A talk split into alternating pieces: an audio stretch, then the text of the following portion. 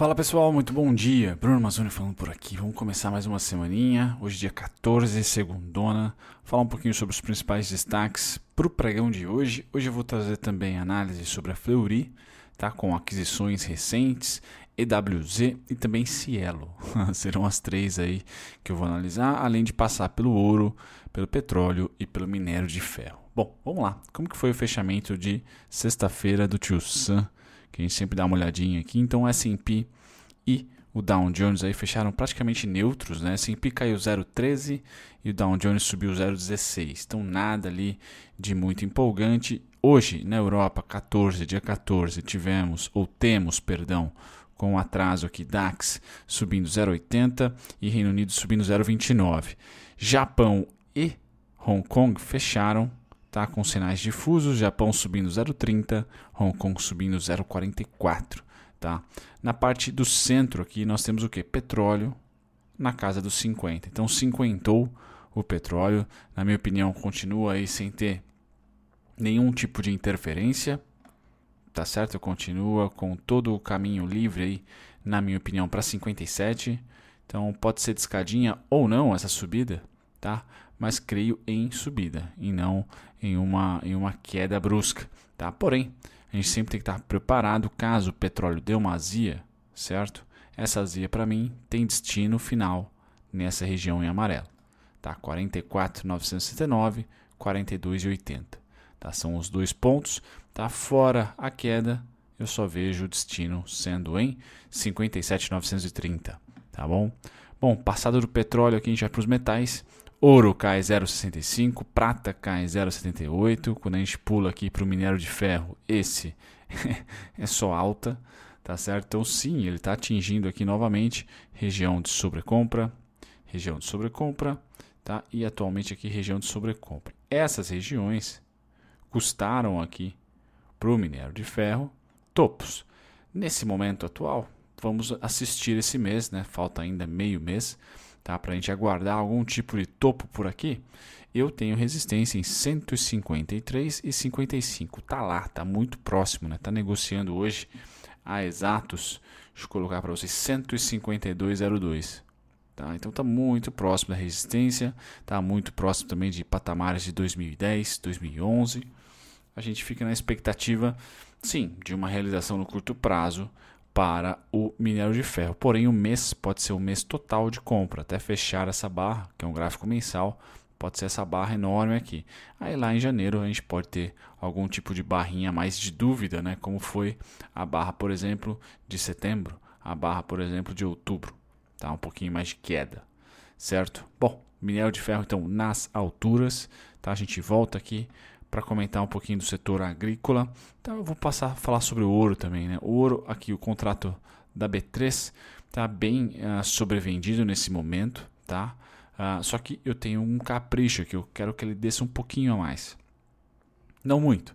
Está em 295 hoje, 288, tá? 279, a região em amarelo que eu comento com vocês desde a semana passada, retrasada, não me lembro agora, tá?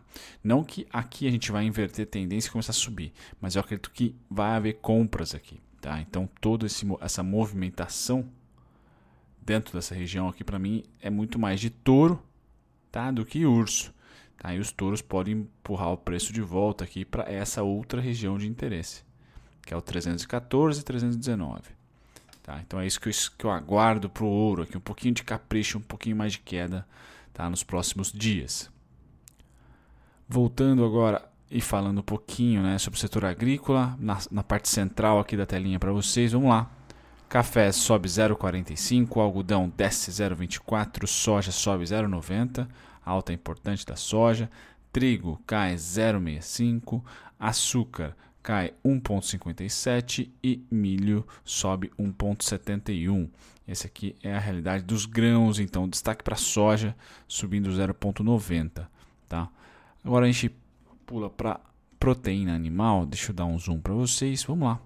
Futuro de gado engorda subindo 1,44, tá? Importante subida do futuro de gado engorda. Futuros suínos magros caem forte, 2,88, mas ainda aqui na região dos 60 e 70, tá? Depois a gente pula para futuros de gado em pé, subindo 0,88. Então, um dia bom para proteína dos bovinos aí, nem tanto para os suínos, certo? Voltando agora para falar sobre os índices futuros, como que vai ser a nossa abertura, hoje é um dia um pouco mais comprador.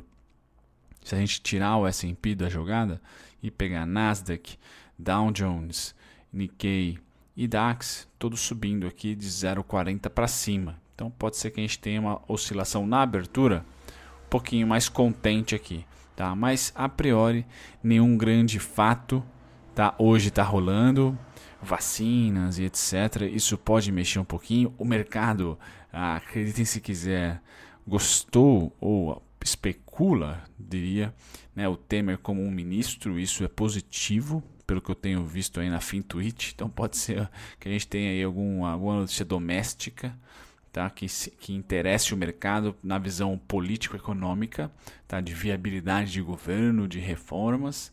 Tá? Então está aqui um ponto a ser dito para vocês, tá? mas ah, por enquanto não é fato, é, é meramente especulação e me parece que o humor do mercado, caso isso aconteça, seja positivo tá? e não negativo. Acho que pela habilidade que o mercado especula do Temer de articular reformas. Tá? Pois bem, está aqui então a abertura dos mercados uh, globais, índices futuros aqui, uma abertura, ou melhor, uma negociação atual positiva. Tá? Vamos agora para os contratos de juros DI. Então continuam uh, comprados gringos e brasileiros, nada de novo no front por aqui. Dólar vendido gringo e brasileiro com mais intensidade. O gringo pós-rolagem voltou a vender e também o brasileiro mantendo venda. Então a tendência do dólar queda. Já índice futuro, realização próxima da rolagem normal. A gente vê essas linhas aqui se encontrarem. A gente fica no, na expectativa aí do próximo contrato como que vai ser. Tá? Então índice futuro a banho-maria, tá? dólar venda e DI compra. Essa é a são os, os instrumentos financeiros. No mercado à vista continuam as compras, tá? Muito forte. Esse mês já tem um acumulado de 6 bi. Mês passado aí 30 e poucos bi, né? Recorde. Então a gente já passa dos 40 no acumulado. Então é muita grana entrando no mercado emergente, entrando no mercado brasileiro. Tá? EWZ com essa grana toda subindo e sobe forte, tá? Eu tenho um ponto de parada, assim como o minério de ferro, né? Acaba sendo um pontinho de parada aqui em 37,81, tá? Tá muito próximo de chegar lá, tá? Muito próximo mesmo, tá? E quem acredita que não, não vamos parar por aqui, eu acho que a gente está andando dessa maneira, ó. Fundo, máxima, topo. Três dias de queda, bom, explodiu, passa para cá de volta. Então a gente está andando, seria 41,25 a próxima parada, de acordo com a mínima feita semana passada. Eu tenho o ponto do 37,81 como ponto muito importante. Tá? É um ponto que, na minha opinião, o mercado pode retrair, tá? pode sentir resistência nessa faixa de preço aqui. Tá? Então, muito esperto eu estou tá? com o EWZ, muito esperto estou também com o mercado de ações, que pode sim ter ali um a dois, eh, no máximo mais essa semana de, de alta e depois uma realização um pouquinho mais chata tá? e rápida também, que seria natural de uma tendência de alta. Tá? pessoal. Então o EWZ, por exemplo, retraindo até a região dos 32,85, 32,75, seria um presente aqui para os grafistas. Né? Rompeu o topo, voltou para testar. Tá bom? Passado do EWZ, então Fleury anuncia duas novas aquisições, então divulgou a aquisição aqui de 100% do Centro de Infusões Paquembu, tá? E 80% da clínica de óleos, Dr. Moacir da Cunha, tá? O Centro de Infusões Pacaembu é uma rede de clínicas especializadas com seis unidades em São Paulo. O valor foi de 120 milhões. Tá? A Clínica dos Olhos é um centro especializado e integrado no tratamento oftalmológico, no formato One Stop Shop, onde o paciente tem a possibilidade de realizar exames, tratamentos e cirurgias em um mesmo local. O valor da aquisição é de 29 milhões a serem pagos no fechamento também. Os dois à vista aqui. Ambas as aquisições, como de praxe, estão sujeitas à aprovação do CAD. Legal.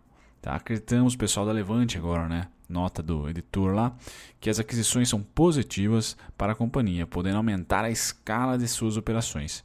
Tá? Muito bem. Fleury também ah, papando né? empresas grandes do setor de saúde. A gente percebeu esse ano aqui que estão crescendo. Rap Vida, Intermédica e também a Fleury, por que não?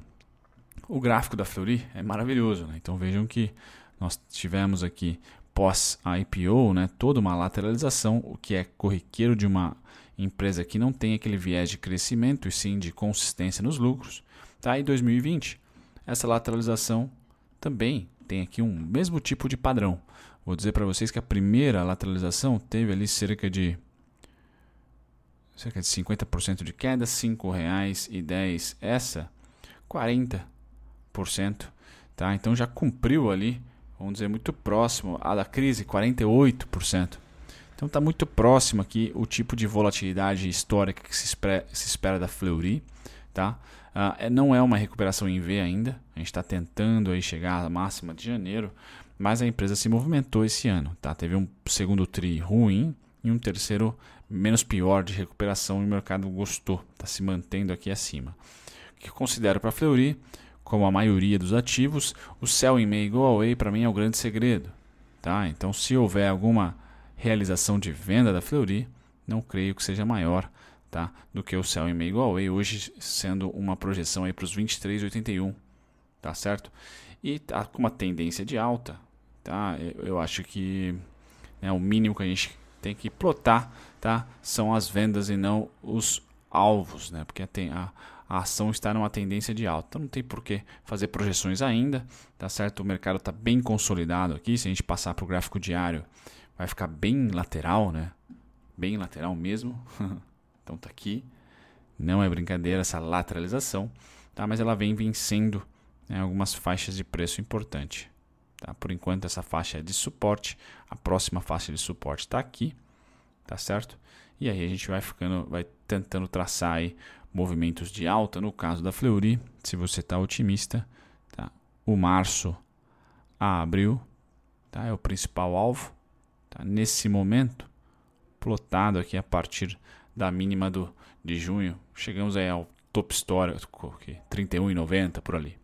Certo, pessoal? Então, Fleury comprando. Vamos para Cielo. Agora, Cielo complicadíssima, tá? Esse, esse, é o gráfico da Cielo, falou, faltou colocar aqui para vocês o gráfico, né? Mas basicamente os dois principais pontos que eu tenho para Cielo são 3,57 como suporte, 4,26 como resistência. Porém, esse 4,26 está muito próximo do IPO, 4,63, 4,80. Então, se eu tivesse uma, um plano de especulação na Cielo, né? Porque eu acho que ninguém quer investir na Cielo nesse ponto, né? Eu apostaria nesse suporte até o final do ano, né, ou até o momento que vocês gostariam de especular, mas eu teria principalmente essa região aqui como alvo, tá? porque o preço vem de baixo para cima, foi suporte em determinados momentos, principalmente na notícia do WhatsApp que foi aqui, né? Então essa região é o problema, tá? A região em amarelo aqui não deve ser fácil para os compradores vencer, tá? Não deve ser fácil para os compradores vencer. Então, caso a gente vença o IPO, tá? Eu vou querer que ela exploda bastante, tá? Para que na volta aqui seja suporte, tá? Aí seria o melhor trade de tendência, né? De inversão de tendência, tá? Para acreditarmos aqui em 8 reais novamente. Tá? Por enquanto é bem curtinho aqui o float da, da Cielo, porque o valor está muito baixo, né, nominal, dos 3,50 aos 4,80 máximo eu teria tá? de especulação, de volatilidade para o Natal e olha, diria até que para o primeiro TRI 2021. Tá? Explodiu para cima, a gente usa esse amarelo aqui como suporte, não como resistência. Pessoal, os principais destaques do pregão de sexta, eu acho que nós temos aqui Via Varejo caindo um pouquinho mais, tá dando uma azia para vocês. Postei vídeo ontem, Bradescão também pesando, Magalu pesando. Né? São os destaques aí das ações queridinhas do ano. Magalu e, e, e Via Varejo. Tá certo? Destaques negativos. Petrobras também deu uma escorregadinha, escorregadinha mas está nas alturas ali em relação ao ano. Né? Tá começando a ficar muito próximo da recuperação em V. Nas maiores altas, risco, né? Então, show 3, cash, chips. chips eu postei vídeo, né? Fato relevante. Uh, tivemos aqui SLED 3 também. Enalta, foi uma, uma alta bacana. Home com belíssimos dividendos e subindo. Então, poxa, Home você ganhou dois presentes, né? Nas maiores baixas, Lame, então continua aqui as, os varejos, né? Eletrônicos, Lame. Hum, que mais? É, teria essa como as maiores baixas esperadas aí. Certo, pessoal? Bom, é isso. Betol também caindo, né? O setor como um todo. Fico no chat com vocês. Um grande abraço. Ah, só para trazer o calendário econômico. Hoje só temos a produção industrial chinesa, só que às 11 da noite. Então aqui pode impactar, deve impactar o pregão de amanhã, não hoje. Tá bom? Grande abraço. Tchau, tchau. Muito obrigado a você por ter ficado até o final. Nem sempre eu apareço durante os vídeos, então deixa eu aqui me apresentar. Meu nome é Bruno Mazzoni, sou analista CNPIT. Estou aqui no YouTube já há próximos de dois anos, tá? Sempre comentando sobre ativos específicos ou um grupo de ativos. Então convido você que ficou até o final a visitar a minha descrição. Tem lá todos os conteúdos meus gratuitos para você que aprender sobre análise técnica, aprender sobre valuation, análise fundamentalista, tá certo? E também outros conteúdos curiosos sobre o mercado financeiro. E, se você quer assistir sobre um ativo em específico, uma ação em específico, vá na aba Playlists e digite tá, o ticker ou o nome da empresa, mas principalmente o ticker da ação, e eu vou ter com certeza um vídeo para você lá, tá certo? Me apresento e fico por aqui. Até o próximo vídeo. Tchau, tchau.